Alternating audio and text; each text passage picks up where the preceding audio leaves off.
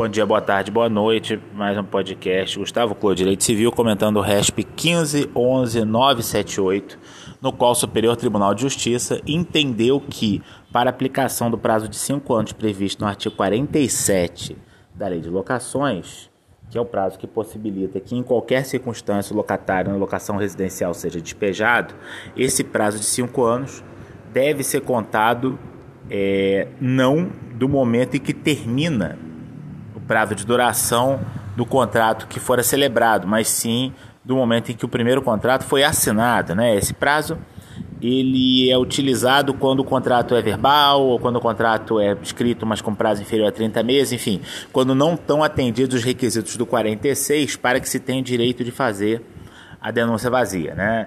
Nesses casos, não atendimento dos requisitos 46, e você cai nesse posto dos 5 anos do 47, ou seja, nenhum locatário pode ficar mais de 5 anos no imóvel e esse prazo de 5 anos é contado da data do início do contrato. Então, ninguém vai ter que, numa locação residencial, aguentar um locatário por mais de 5 anos. Me parece que o STJ deu uh, um entendimento absolutamente razoável para essa questão. Né? Interpretar Diferentemente, seria impor ao proprietário do imóvel que aguentasse o locatário durante, eventualmente, né, sete anos, sete anos e meio.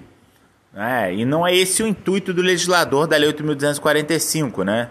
É, a lei de locação atual, diferentemente da anterior, da 6649, se, se, se, se orienta muito no sentido de que a locação não deve durar por prazos longuíssimos, né? Locação residencial não deve durar por prazos longuíssimos, né? Que é um problema que acontece em vários países europeus, né? Você não consegue despejar locatário, fica aquele locatário lá 10, 20 anos e ninguém consegue se livrar dele. Né? Não é esse o intuito da lei, visto que a locação não é uma forma de alienação de propriedade. Né?